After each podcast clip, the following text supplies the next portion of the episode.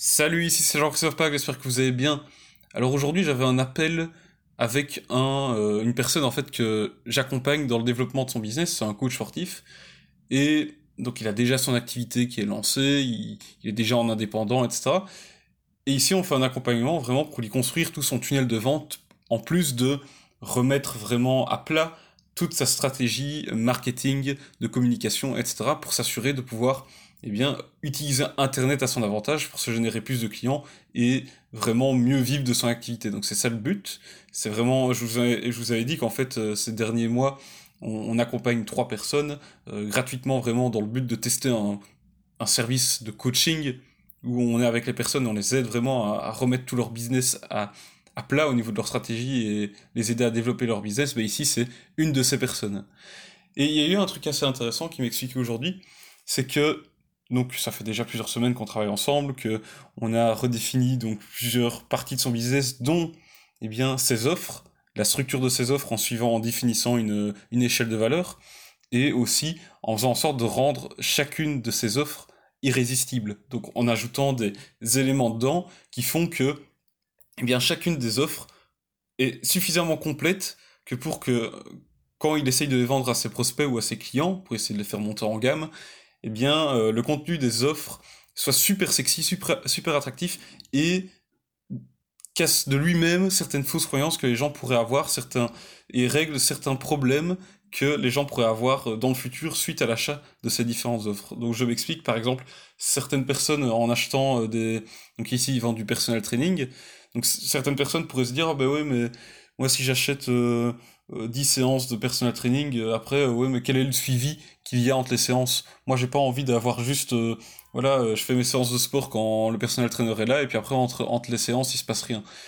Ça pourrait être une fausse croyance que la personne aurait, le client ou le, prospect pourrait avoir ça comme euh, fausse croyance, ce qui pourrait le bloquer et faire en sorte, en fait, qu'il se dise, ouais, mais non, c'est pas pour moi, moi je veux un suivi entre les séances, par exemple. Et donc, on a brainstormé différentes idées, on a analysé ce que des concurrents faisaient, on a analysé ce qui se faisait aux États-Unis, et on en est arrivé à la conclusion qu'ils pouvaient simplement ajouter euh, une, un suivi via une application, par exemple. Ça, c'est un, des exemples. Hein. C'est un suivi qu'il peut faire via une application quand certains de ses clients ont une montre de la marque Polar, si je ne me trompe pas, et il peut ainsi s'assurer d'effectuer un suivi, de voir euh, quelles sont les performances sportives de ses clients qui auraient acheté cette montre, et donc il pourrait les suivre vraiment au jour le jour s'il voulait, et, et, assurer un suivi ultra, ultra personnalisé et ultra proche en fait. Et il m'a expliqué aujourd'hui que ça faisait quelques semaines qu'il avait un lead euh, qu'il essayait de convaincre, il pensait qu'il allait perdre ce lead-là parce qu'il n'y avait rien de vraiment euh, concret qui se passait et elle avait l'air d'avoir perdu un peu en motivation. Et ici, il l'a revu euh, cette semaine et il m'a dit que il lui a expliqué qu'il y avait ce fameux suivi qu'il pouvait euh, proposer avec cette application-là, vraiment de suivi personnalisé de très, de très près. Et apparemment, rien qu'en expliquant ça, la personne a de nouveau repris confiance et et ça l'a fait vraiment, euh, ça a débloqué quelque chose qui a fait que, au final, elle a réservé, elle a signé pour 10 séances. Il y avait aussi d'autres arguments derrière, mais il m'a dit que c'est vraiment à partir du moment où il a expliqué ça, ce nouvel argument qu'on avait ajouté dans ses offres, ce, nouvel élément qu'on avait ajouté, eh bien, ça fait, ça a débloqué la personne, ça fait en sorte qu'elle prenne la décision de se dire, ah voilà, oui, je vais prendre les 10 séances. Et c'est pas mal. C'est vraiment pas mal, parce que ça veut dire que, voilà, ici, on a réussi à trouver un moyen de faciliter euh, sa vente avec des petits éléments, on a réussi à rendre un peu plus irrésistible une de ces offres, par exemple. Ça, ça fait toujours plaisir, forcément, c'est cool. Mais aussi un truc que je voulais vous expliquer là-dedans, forcément, ici je vous dis un des résultats qu'on a apporté à, cette personne-là, mais il y a aussi autre chose qui est important là-dedans, c'est que cette application-là qu'il a, enfin qu'il propose comme euh, suivi, pour le moment il l'utilise pas encore. Et la personne n'a pas, la personne ici qui a décidé qui a été débloqué dans sa décision d'achat une fois qu'il a parlé de ce suivi personnalisé avec cette application, eh bien cette personne n'a pas la montre en question qui permet d'avoir ce suivi-là. Mais rien que le fait de savoir qu'il y avait la possibilité d'avoir ce suivi, ça l'a rassurée. Ça fait en sorte qu'elle se dise ah ben en fait je peux avoir un suivi vraiment très proche. Elle a eu plus confiance, ça l'a rassurée et ça a débloqué quelques fausses croyances qu'elle avait dans sa tête en fait. Et ça fait en sorte qu'elle voilà qu'elle l'achète.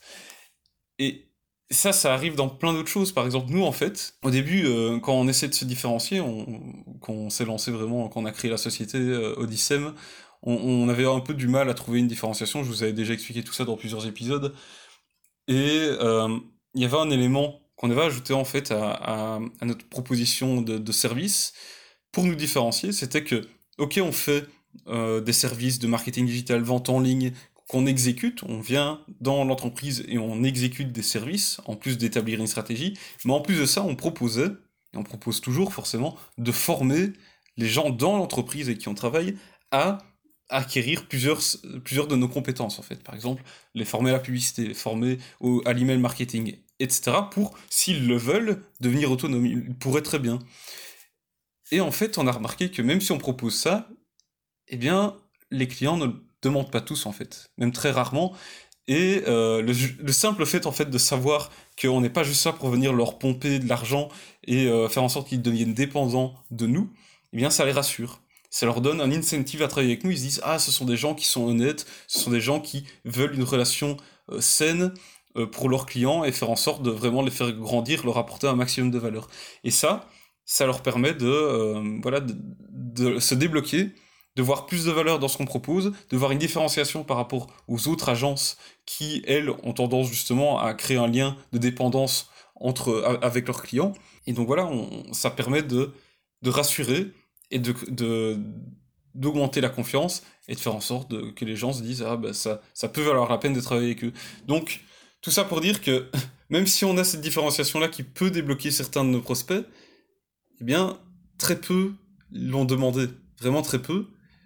Pourtant, ils savent qu'ils peuvent en, bénéficier s'ils veulent. Forcément, c'est un service payant, mais ils, peuvent toujours en bénéficier.